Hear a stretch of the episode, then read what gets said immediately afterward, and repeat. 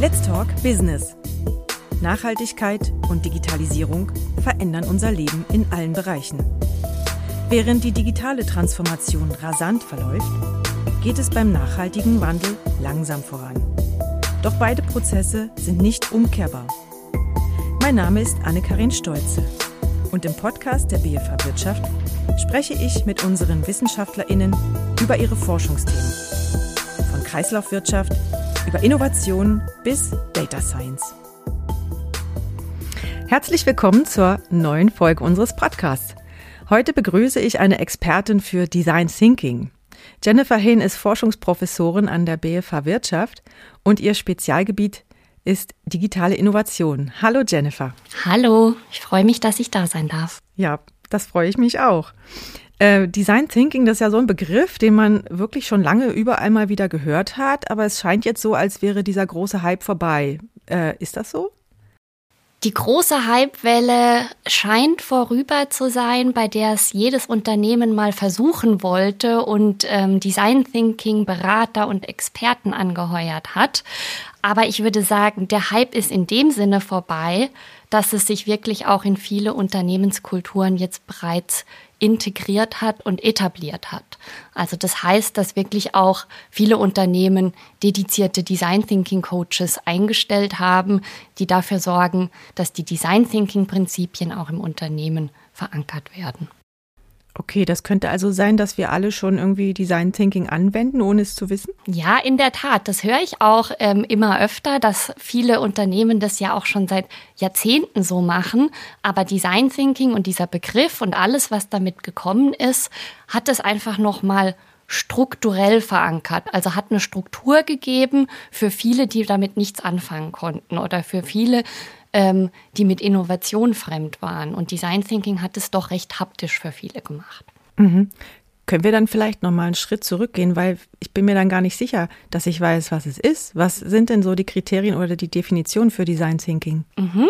Das ist auch äh, eine ganz gute Frage, weil Design Thinking kann in viele verschiedene Richtungen verstanden werden. Ganz grundsätzlich kann man erstmal sagen, dass Design Thinking ein Ansatz ist, um Probleme zu lösen und neue Ideen zu entwickeln. Und wesentliches Prinzip beim Design Thinking ist, dass es den Menschen in den Mittelpunkt stellt. Also dass alles, was ich mache, auf die Bedürfnisse von Anwendern, Nutzer und Nutzerinnen, Kunden und Kundinnen ausgerichtet ist. Also ich versuche immer, den Menschen in den Mittelpunkt zu setzen und erstmal zu verstehen, was sind denn dessen Bedürfnisse und dann erst mir Lösungen zu überlegen. Und das ist heutzutage gar nicht so einfach, denn wir sind es alles recht stark gewöhnt. Da kommt ein Problem und ich komme direkt zur Lösung.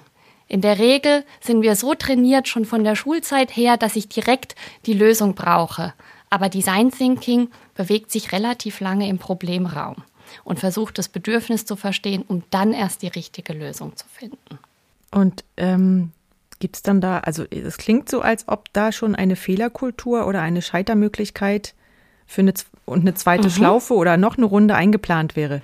Ganz genau. Design Thinking ist, wenn wir Design Thinking als Prozess verstehen, ein iterativer Prozess. Und iterieren heißt eben ähm, Fehler machen.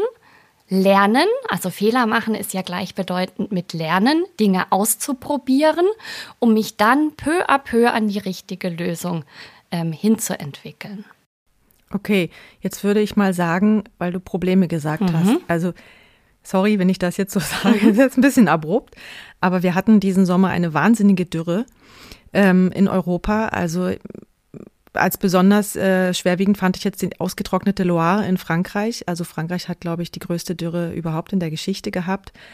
Das führt mich zu dem riesengroßen Problem, was unsere Welt hat. Das ist dieser Klimawandel von uns Menschen gemacht. Das fällt mir jetzt als erstes Problem ein. Wahrscheinlich dreht sich aber Design Thinking eher um, um kleinere Probleme. Dennoch möchte ich fragen, kann Design Thinking uns bei dieser großen Aufgabe in unserer mhm. Zeit helfen? Design Thinking kann sicherlich nicht alle Probleme lösen in dem Sinne, aber aus meiner Sicht und Erfahrung kann Design Thinking wunderbar helfen, solche komplexen Problemstellungen und Fragestellungen, mit denen wir konfrontiert sind, doch strukturiert anzugehen. Was ist im Design Thinking drin? Dieses iterative Vorgehen. Design Thinking ist ausprobieren. Design Thinking ist in ganz viele verschiedene Richtungen zu gucken. Und Design Thinking ist viele verschiedene Stakeholder-Gruppen mit zu integrieren. Was bedeutet Stakeholder-Gruppen? Also viele verschiedene ähm, Organisationen, Menschen, Nutzer, alle in einen auf einen Teller zu bringen sozusagen und mit denen gemeinsam an Lösungen zu erarbeiten. Und das ist da, wo ich sehe, dass Design Thinking wunderbaren Mehrwert leisten kann.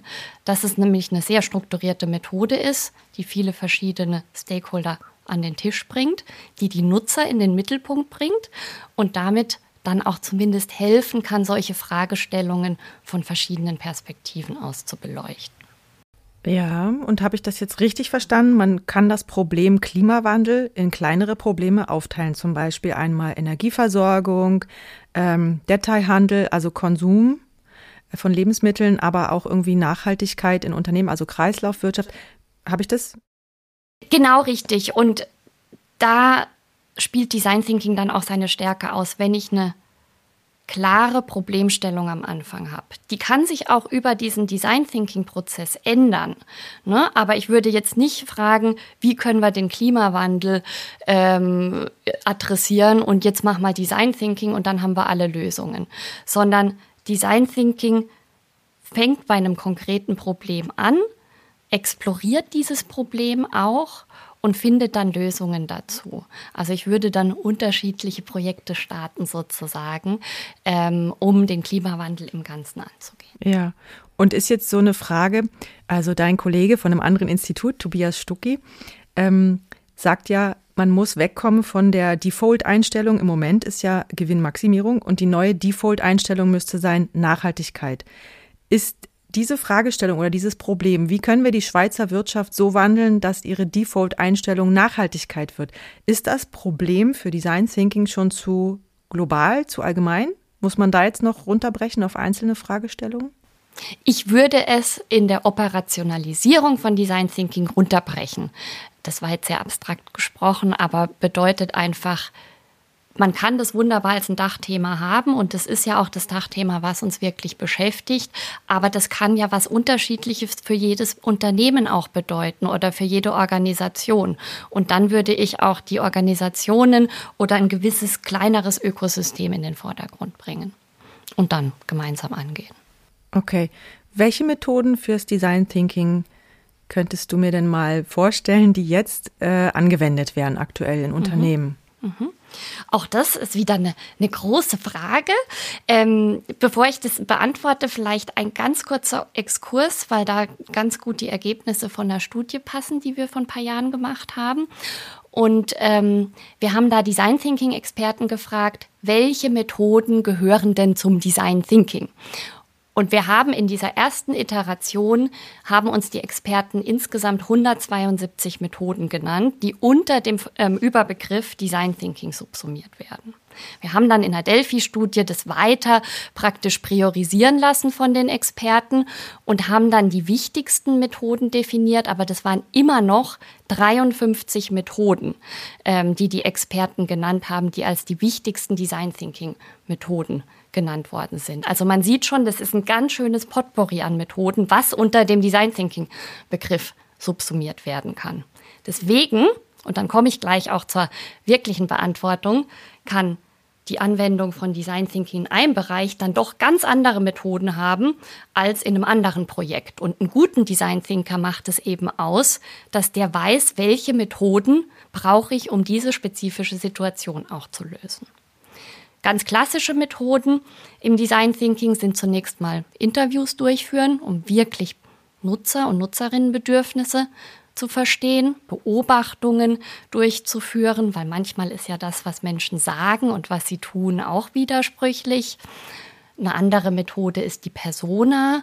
Das heißt, ich fasse verschiedene Interviewergebnisse zusammen und visualisiere meinen Kunden oder Kundin in Form einer echten Person, um besser für diese Person zu designen. Brainstorming-Techniken sind ganz klassisch, um Ideen zu generieren. Oder was auch ganz wichtig ist, ist das sogenannte Low Resolution Prototyping. Das heißt, ähm, ich mache meine Ideen anfassbar mit Papier, mit Stift, mit Schere, um sie dann relativ schnell wieder vertesten zu können und Feedback einholen zu können und so eben lernen, vielleicht auch fehlschlagen können und dann weiter meine Idee ausarbeiten zu können.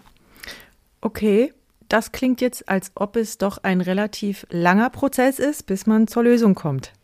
Äh, hat, hat, hat denn jedes Unternehmen, jede Organisation da die Geduld dafür? Da triffst du in der Tat auch einen wunden Punkt von mir und das ist ähm, eine gute Frage in der Hinsicht, dass es hier auch wieder die Antwort bedeutet, es kommt drauf an. Ne? Es kommt erstmal immer auf die Problemstellung an, die ich lösen möchte. Habe ich eine ganz spezifische Problemstellung und sage im Unternehmen, dieser eine Prozess funktioniert nicht ganz. Und da möchte ich neue Ideen entwickeln. Das kann ich vielleicht in ein, zwei Tagen machen. Ich spreche mit den Menschen, die an dem Prozess involviert sind, komme zu Ideen und kriege die vielleicht sogar relativ schnell dann vertestet. Habe ich aber größere und oft dann auch nachhaltigkeitsgetriebene Fragestellungen, dann ja, braucht es auch wirklich Zeit. Und das haben Unternehmen oft nicht. Und deswegen gibt es dann gerne mal auch so Shortcuts, wo man dann doch versucht, in zwei Tagen aller Welt Probleme zu lösen. Und das Erste, was dann da drauf geht, ist dieses Nutzerverständnis, dieses Problemverständnis. Weil Menschen zu verstehen, Bedürfnisse zu verstehen, das dauert einfach. Da muss ich mich wirklich in die Schuhe von den Nutzern begeben. Da muss ich Interviews führen, das auch analysieren, zusammentragen. Und es braucht Zeit. Und oft sind Manager nicht gewillt, nach den Erkenntnissen oder Bedürfnissen zu fragen, sondern die wollen direkt die Lösung haben. Und so kommt es dann, dass es Produkte auf dem Markt gibt, die nicht wirklich ganz genau zu den Bedürfnissen ja. passen. Ganz genau. Und das Mantra vom Design Thinking ist da eben eher, ich nehme mir etwas mehr Zeit für die Problemexploration, um das Fehlschlagen im Markt dann eigentlich auch zu verhindern. Ich möchte ganz gerne nochmal auf das Thema Nachhaltigkeit zurückkommen. Ähm, es ist jetzt, glaube ich, ein großes Bedürfnis, so nehme ich es zumindest wahr, dass KonsumentInnen ähm, ein nachhaltiges Produkt kaufen möchten. Also wenn es darum geht, etwas zu konsumieren, sei es jetzt äh, Lebensmittel, aber auch Gebrauchsgegenstände oder auch Mobile Phones, äh, man möchte gerne nachhaltig konsumieren. Man möchte CO2-neutrale Produkte kaufen. Das ist jetzt also ein Bedürfnis. Und was mir so auffällt, beziehungsweise was man ja jetzt auch schon mitbekommen hat, dass viele Firmen dieses Bedürfnis versuchen aufzugreifen und auch umzusetzen. Und das endet manchmal in Greenwashing. Ähm, wie könnte man, wie könnte man dieses Bedürfnis von den KundInnen ähm, besser im Prozess aufnehmen? Kann man da Design Thinking Methoden anwenden? Na, die Bedürfnisorientierung wird, wird in der Tat durch, durch Design Thinking wunderbar adressiert.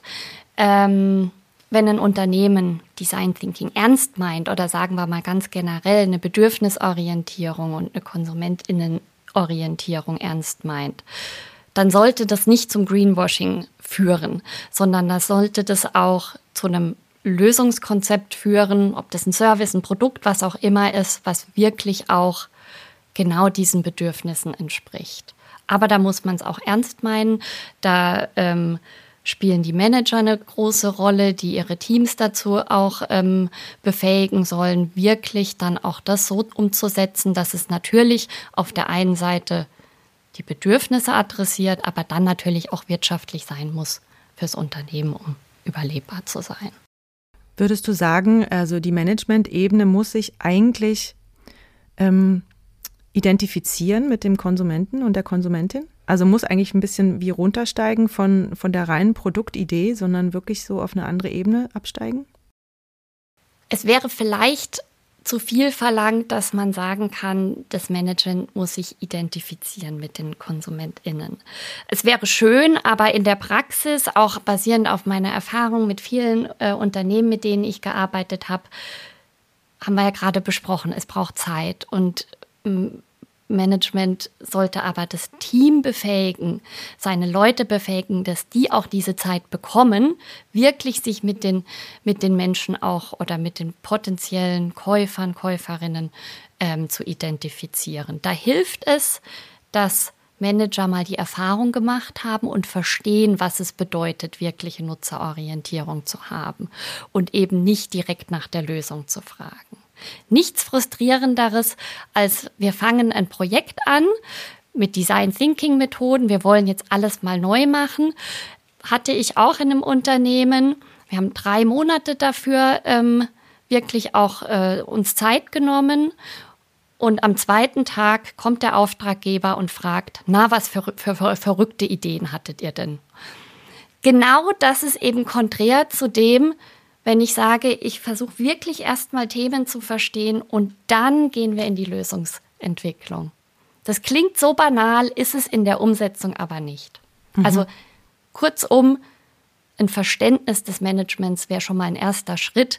Ähm, dahingehend eine wirkliche Bedürfnisorientierung zu garantieren. Ja, und das fällt, da fällt mir jetzt so einem digitalen Zeitalter, haben wir doch beste Voraussetzungen, um zu wissen, was die KonsumentInnen haben wollen.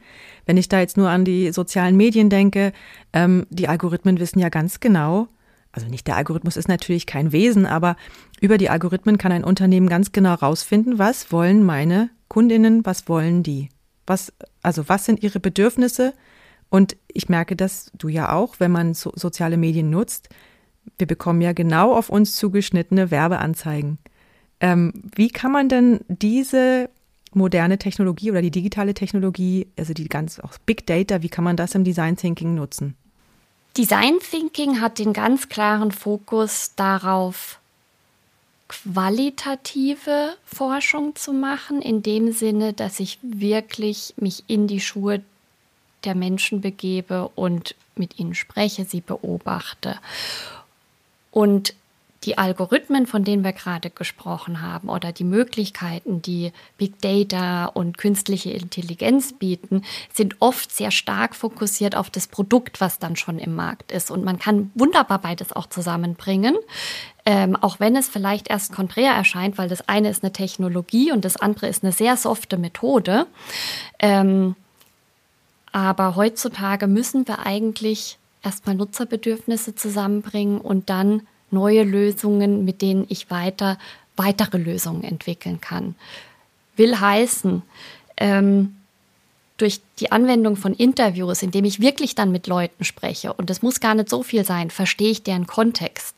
In der Regel gucke ich da auch etwas drüber hinaus und schaue mir nicht nur an, wie nutzt denn jemand schon ein vorhandenes Produkt, sondern ich versuche dem seinen Alltag zu verstehen. Ich versuche ähm, sein Leben zu verstehen. Und dann komme ich auch auf ganz neue Ideen. Und wenn ich dann noch die Möglichkeiten habe, durch Algorithmen die aktuelle Produktnutzung weiterzuentwickeln, kommt es natürlich zusammen. Ich komme auf neue Ideen durch Design Thinking und ich komme auf eine Verbesserung der bestehenden Produkte durch die Technologien, die wir haben.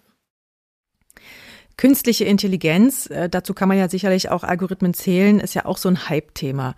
Wie beeinflusst das denn das Design Thinking? Bei künstlicher Intelligenz ähm, fragen sich Unternehmen meist oder aktuell sehr stark, wie können wir das für unser Unternehmen nutzen? Was können wir damit machen? Ähm, künstliche Intelligenz ist überall. Es bietet mir viele Möglichkeiten, Dinge zu automatisieren und neue Lösungen zu entwickeln. Und meiner Erfahrung nach fragen mich Unternehmen auch oft, was, was, was können wir denn jetzt Cooles mitmachen bei uns im Unternehmen? Dass wir hipper sind, aber oder dass wir auch bessere Produkte entwickeln oder dass wir Kosten einsparen. Und Design Thinking haben wir jetzt schon ein paar Mal ähm, angesprochen, zielt ganz stark auf Wertschöpfung für die, für die Endkonsumentin. Und natürlich passt das hier auch wieder zusammen in dem Sinne, dass ich starte mit Design Thinking. Ich schaue mir einen Bereich an, wo ich vielleicht eine Idee habe, da könnte mir KI, künstliche Intelligenz helfen, aber ich versuche da genauso diese Schnittstelle zu erreichen zwischen den Möglichkeiten der neuen Technologie von KI, aber darf einfach nicht außen vor lassen, was ist das Bedürfnis des Menschen dahinter, was könnten Ideen sein. Und in einigen KI-getriebenen Projekten und Fragestellungen, die ich schon mit Unternehmen durchgeführt habe, kam am Ende dann sogar auch raus, Vielleicht brauchen wir da gar keine KI-Lösung, sondern vielleicht tut es auch eine andere Lösung. Wo würdest du denn jetzt eine günstige ähm, Gelegenheit sehen, wo KI einen Mehrwert bringt für eine, für einen, für einen Kunden, für ein Kundenbedürfnis? Ich würde es ganz grob mal in zwei Richtungen unterteilen. Einmal kann KI ja helfen, neue Kommunikationskanäle oder Interaktionskanäle aufzumachen, also zwischen dem Unternehmen und den Menschen. Und dann kann es einfach auch sein, dass ich schneller meine Anliegen gelöst bekomme. Ganz klassisches Beispiel ist ein Chatbot. Manche nutzen es mittlerweile gerne, andere hassen es immer noch, weil er vielleicht die falschen Antworten ausspuckt. Aber im Großen und Ganzen, die Technologie wird besser und die ähm, Interaktionsmöglichkeiten werden besser. Und bevor ich jetzt 20 Minuten in einer Warteschleife am Telefon hänge, ähm, schreibe ich vielleicht kurz in den Chatbot, hey, mein Paket ist nicht angekommen. Gibt es irgendwie wo ist das Paket? Gibt es eine Lösung? Und zack, bekomme ich meine Antwort. Also Interaktion und Wertschöpfung von Unternehmen den Konsumentinnen gegenüber kann erhöht werden. Auf der anderen Seite kann man natürlich auch argumentieren, KI hilft mir Prozesse zu automatisieren, effizienter zu machen und dahingehend auch Kosten einzusparen, also mir als Unternehmen. Und wenn ich diese Kosteneinsparungen dann weitergeben kann an die Preise, ist es natürlich dann auch wieder ein Vorteil für den Endabnehmer, die Endabnehmerin. Ja, und wie, wie kommt man denn eigentlich, also wie kommt man denn eigentlich zu dem Problem? Also es ist ja das Zentr der zentrale mhm. Ausgangspunkt von Design Thinking mhm. ist das Problem. Wenn ich jetzt, wenn ich mir jetzt vorstelle, ich es, ein Schweizer KMU im, äh, sagen wir mal, im, im Vertrieb oder im E-Commerce, wie, wie, wie, wie, kommen Sie auf das Problem? Das muss ja auch irgendwie erstmal formuliert mhm. werden. Mhm. Es gibt unterschiedliche Möglichkeiten, auf das Problem zu kommen. Und meistens kommt es vom, vom Management, aus strategischen Diskussionen, aus Erfahrungen. Man sieht Trends, man merkt irgendwie jetzt hier zum Beispiel KI. Es gibt KI, wir sollten uns das mal näher angucken. Das kann immer noch so ein vages Problem sein. Und dann kann ich das runterbrechen mit Design Thinking. Es kann aber auch ein Problem sein, und das ist dann oft eher von bottom-up getrieben, also von den Mitarbeitern, die sagen, irgendwie scheinen unsere Leute nicht auf der Webseite klarzukommen, die rufen immer an. Ähm, können wir da was machen? Da kann es ganz spezifische Probleme auch geben. Also oft ist es eine Mischung zwischen spezifischen Problemen, die eher aus dem Arbeitsalltag kommen ähm, und dann eher strategisch getriebenen Fragestellungen, sei es Nachhaltigkeit, sei es künstliche Intelligenz, sei es Digitalisierung, alles Themen, wo man als Unternehmen das Gefühl hat, da sollten wir was machen, aber wir wissen noch nicht genau, was wir da machen sollen. Und da kann ich durch das Explorieren durch das Sprechen mit verschiedenen Menschen, mit Experten, all diese Techno äh, Methoden, die Design Thinking da bietet, erstmal diesen Problemraum verstehen und dann schauen, und welche Richtung wollen wir dann angehen, welche sind auch für uns als Unternehmen besonders relevant. Und du hattest ja vorhin gesagt, das ist eine relativ softe Methode, das, die sich an Menschen orientiert. Das sind ja sicherlich nicht nur die Menschen, die man adressiert, sondern auch die Menschen, die es nachher umsetzen und entwickeln.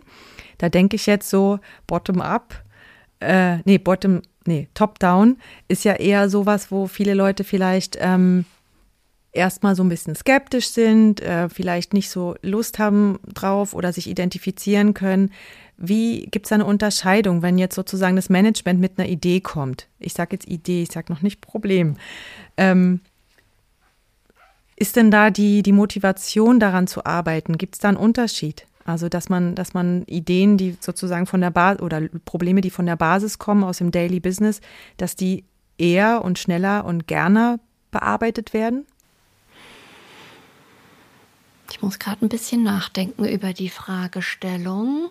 Ähm, auch hier wieder die etwas schwammige Antwort zunächst. Es kommt drauf an, denn es kommt ja drauf an, bekomme ich diese Zeit, um an diesem Problem auch zu arbeiten? Oder erwartet Management von mir direkt am nächsten Tag die implementierbare Lösung zu haben? Das habe ich jetzt überspitzt gesagt, aber darauf kommt es oft an. Und meiner Erfahrung nach kann beides funktionieren, solange dieses Team, was daran arbeitet oder die Menschen, die Design Thinking anwenden, diesen Freiraum bekommen. Und diesen Freiraum auch bekommen und gewertschätzt werden, dass man in unterschiedliche Richtungen denkt und dass man dieses in unterschiedliche Richtungen als Lernen wahrnimmt und dann auch dieses Vertrauen dem Team schenkt, dass die mit einer guten Lösung auch um die Ecke kommen. Also es hat auch ganz viel mit Unternehmenskultur äh, Kultur zu tun, ja? Absolut. Und ähm, oft startet, startet man ein Design Thinking Projekt, sage ich jetzt mal, anhand von einer konkreten Aufgabenstellung und man, man setzt ein multidisziplinäres Team zusammen und indem dieses Team daran arbeitet, um eigentlich dieses eine Problem zu lösen, sieht man ganz viel wie sich auch eine Unternehmenskultur dadurch verändern kann und auch aufbrechen kann im positiven Sinne gemeint. Design Thinking hat eben, das habe ich jetzt schon öfter gesagt, diesen experimentativen Charakter, dass man Menschen auch mal zutraut, dass man was ausprobieren kann. Design Thinking hat einen sehr menschorientierten Charakter, was ja auch nicht schlecht ist im Unternehmen zu haben, denn die Mitarbeiter sind ja auch Menschen. Design Thinking hat einen sehr visuellen Charakter. Also ich kann was zeichnen, ich kann was skizzieren, ich kann mal was an die Wände kleben, ich tausche mich aus mit anderen. Auch das ist ein Teil von der Unternehmenskultur. Und da sind wir dann auch wieder bei diesem Thema, was, was sicherlich auch viele schon kennen, die Silos im Unternehmen. Design Thinking passiert am besten, wenn ich das multidisziplinär aufsetze. Das heißt, ich habe in der Regel ein kleines Team von fünf bis sieben Leuten aus unterschiedlichen Fachbereichen, aus unterschiedlichen Expertisen und bringe die zusammen, damit die mit unterschiedlichen Perspektiven auf das Problem gucken können. Weil die Annahme natürlich ist, wenn ich die, diese Perspektiven zusammenbringe, ist die Lösung am besten. Und allein das, dass ich mal aus dem, der IT und dem Marketing und dem Business die Leute zusammenbringe, ist für viele Unternehmen schon mal ein erster Schritt, den sie so gar nicht gewohnt sind, nämlich über diese Unternehmens, internen Unternehmensbarrieren hinweg zu arbeiten. Das klingt, indem man mehrere Perspektiven mit einfließen lässt, klingt, als ob es dann eine nachhaltige Lösung gibt. Im besten Fall ja. Äh, wir müssen leider zum Ende kommen, Jennifer. Ich könnte dir noch stundenlang zuhören. Ich habe auch noch viele Ideen, was ich fragen könnte. Sicherlich werden wir dieses Thema später nochmal verfolgen. Ich danke dir auf jeden Fall für das spannende Gespräch. Gibt es etwas, was du unseren Hörerinnen und Hörern zum Schluss mitgeben willst? Vielleicht, wie man Design Thinking im Alltag anwenden kann oder was auch immer? Es gibt vieles, was ich jetzt mitgeben würde, aber ich versuche mich auf eine Sache zu fokussieren, die, die für mich den Kern vom Design Thinking ausmacht und so sind wir auch gestartet. Der Mensch steht im Mittelpunkt und ähm, wenn ihr oder sie vor einer Problemstellung stehen, wenn ihr an Ideen denkt, versucht erst euch noch mal einen Schritt zurück zu tun und zu fragen, habe ich das Problem wirklich verstanden? Ist es mein Problem, was ich gerade lösen möchte oder ist es wirklich das Problem von meinen Kollegen, von meinen Kolleginnen oder von jemandem anderes? Und dieses Verständnis für die anderen Menschen mitzugeben, das wäre mein Appell zum Abschluss unseres Podcasts. Vielen Dank, Jennifer. In der nächsten Folge spreche ich über Diversity und wie man das im Unternehmen voranbringen kann. Und wenn Sie keine Episode verpassen wollen, abonnieren Sie uns auf Spotify, Google Podcast oder Deezer. Bis zum nächsten Mal.